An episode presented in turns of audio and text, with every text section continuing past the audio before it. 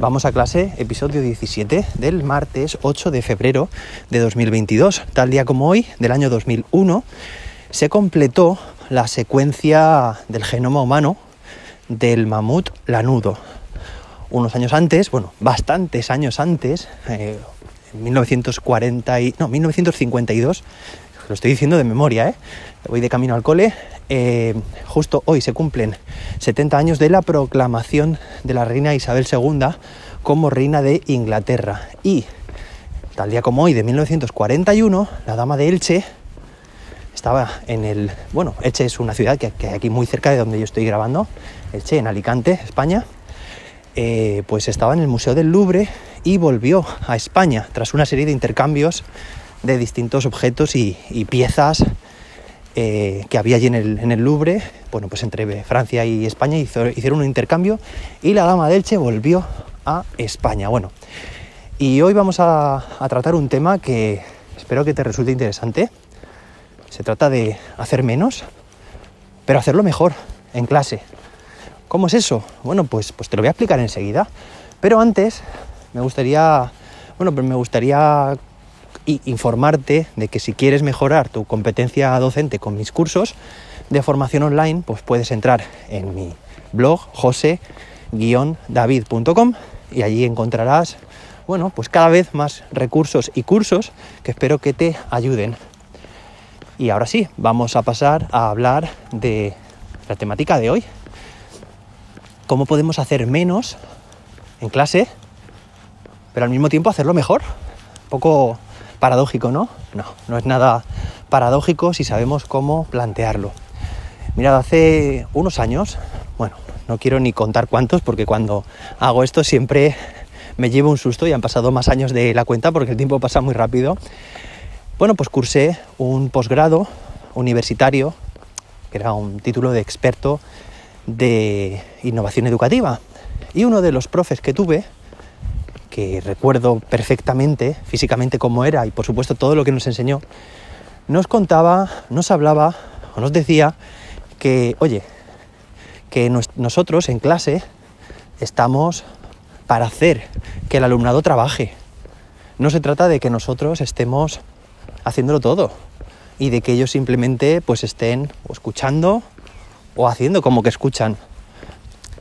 Se trata de que ellos realmente estén activos, de que participen activamente, de que realicen, de que, bueno, de que ejecuten acciones, ¿no? De que piensen, reflexionen, diseñen, cooperen. Y esto evidentemente no surge desde la pasividad. Así que este señor, al que guardo, pues, bueno, al que le, le debo mucho por todo lo que nos enseñó, nos dijo precisamente eso. O sea, se trata de hacer menos, para que ellos hagan más. Porque si tú estás haciendo mucho, no les dejas espacio ni tiempo para que ellos también hagan. Y está claro que cuando más se aprende es cuando se bueno, pues cuando uno está activo haciendo. Así que, bueno, esa es, la clave. Ahora, ¿cómo podemos esto llevarlo a cabo en el aula? Porque, vale, está muy bien, José David, esto que nos cuentas, me gusta la idea, pero, oye, ¿y esto qué? ¿Cómo, cómo se hace? Pues bueno, se puede hacer de muchísimas formas, pero sobre todo teniendo esto en mente, aparte de las formas que te voy a contar yo, los ejemplos, te van a surgir otros muchos en el día a día, ya verás, si cambias el chip, van a surgir, mirad, por ejemplo, si ellos son los responsables, o sea, si, tú como norma estableces que eh, o les encargas determinadas responsabilidades, encárgate de esto, encárgate del otro, bueno, pues efectivamente tú vas a tener que hacer menos Oye, por supuesto tenemos mucho que hacer en el aula, ¿eh? Y, sobre todo ahora serán un, será un cambio de rol y será, por ejemplo, actividades de supervisión, para de velar que realmente se están cumpliendo esas responsabilidades, ¿vale? O sea, no se trata de decir vamos a clase, porque esa no es mi filosofía, y vamos a estar sentados, ya dediqué un episodio a la silla del docente, o vamos a estar sin hacer nada. No, por supuesto, nuestro rol cambia, pero ellos son los que empiezan a tener un carácter mucho más activo. Eh, bueno, pues, pues por ejemplo, cuando en matemáticas, por ejemplo, pues nos, gusta a los profes hacer un, bueno, realizar una serie de, de desafíos matemáticos, de operaciones matemáticas que van resolviendo de forma periódica. Les permite, bueno, pues no en tiempo de clase, sino en casa, ir practicando, ir entrenando y hasta, hasta entonces éramos los profes, hasta hace un tiempo éramos los profes los encargados de, de preparar todo este material, de después pasarle las soluciones. Sí, buscábamos la autonomía de ellos, evidentemente, pero no habíamos dado todavía en el clavo.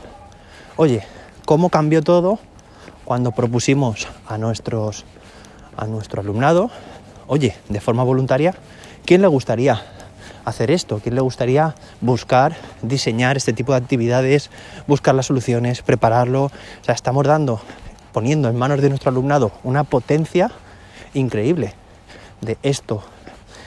En la medida que lo están haciendo, saben que es útil, que tiene, bueno, que tiene una utilidad para el resto de compañeros. Oye, y todo lo que aprenden también cuando están investigando, diseñando, están poniéndose en el rol del profe, ¿vale? Bueno, hay muchos otros ejemplos de este tipo. Oye, ¿qué pasa con la corrección de actividades, de tareas, de pruebas, de ejercicios, de exámenes? He probado muchas opciones y, y, bueno, me encantaría porque lo tengo planificado contaros diferentes modalidades de correcciones, de pruebas, utilizando pues técnicas cooperativas, diferentes dinámicas y funciona muy bien. O sea, fijaos la diferencia que hay de forma tradicional, un alumno o una alumna realiza un examen y espera el tiempo que necesite. Muchas veces se desesperan los alumnos para ver y te van preguntando, ¿lo has corregido ya? ¿Tienes ya las notas? Y claro, eso al final ellos que se esperan a ver la nota y si me, si me apuras, sirve de muy poco para ellos. O sea, a nivel de evaluación formativa, les dice muy poco. A no ser que insistas, evidentemente, ¿no? En lo que se tienen que fijar. Pero oye, ¿qué pasa si pones en manos del alumnado esta corrección? Que ya digo, tiene sus matices, su forma de... Su, sus roles también, lo veremos, si os parece, en otro episodio, ¿vale? Pues que todo cambia. Ellos empiezan a ser un agente completamente activo. Están mucho más implicados a la hora de corregir, evidentemente. Bueno, puede ser su prueba, puede ser la de un compañero, puede ser todos juntos, puede ser y de forma individual, ¿vale? Hay muchas formas, ya os contaré. Pero evidentemente están mucho más implicados, preguntan, preguntan mucho más eh, sobre posibles respuestas, si son válidas, si no. Tienen dudas y esas dudas se ponen en común y sirven para contestar eh, o, para, profundizar eh, y mejorar el aprendizaje de todos los contenidos. Ha pasado muchas veces que en clase nunca se habían dado, por ejemplo, determinadas circunstancias, determinadas situaciones, y luego en una prueba han salido, bueno, pues a partir de la propia resolución compartida, han salido aprendizajes. Fijaos, después, en, principio, de, de, que, digamos, de terminar ¿no? esa secuencia didáctica. Así que hay muchísimas formas de implicar al alumnado, mucha, mucho más productivas, ya digo, de que simplemente sea el docente, la docente quien hace absolutamente todo, quien prepara los materiales, quien lo trae todo hecho a clase. No, no, no, no. Oye, deja que tu alumnado también prepare, organice, diseñe, reflexione, haga el rol del docente por cada profe que hace de docente. Vamos, mmm, la educación mejora, mejora a chorro. Y esto también pasa, por ejemplo, para cómo impartir una determinada explicación, eh, podríamos decir, en clase instructiva, ¿vale? En determinado momento, pues a lo mejor antes de empezar a trabajar en, en grupos, en equipo, bueno, pues a lo mejor hace falta una píldora de información que podemos recibir. Bueno, esto también lo hablaremos, ¿no? Modelo Flip Classroom, o a través del docente, o a través de un compañero un alumno una alumna que pueda ser quien, quien explique esos contenidos. Ya digo, una explicación eh, que puede requerir apoyo, apoyo visual también, por ejemplo, ¿vale? Pero es hacer de docente y a partir de ahí, automáticamente, ¡pum! Bueno, se resuelven las dudas y todo el mundo empieza a trabajar, ¿vale? Pero simplemente esos 5, 10 minutos que haya utilizado, bueno, van a ser súper productivos. Bueno, espero que te haya gustado. Nos escuchamos mañana, miércoles, con más y mejor. Hasta entonces, que la innovación te acompañe.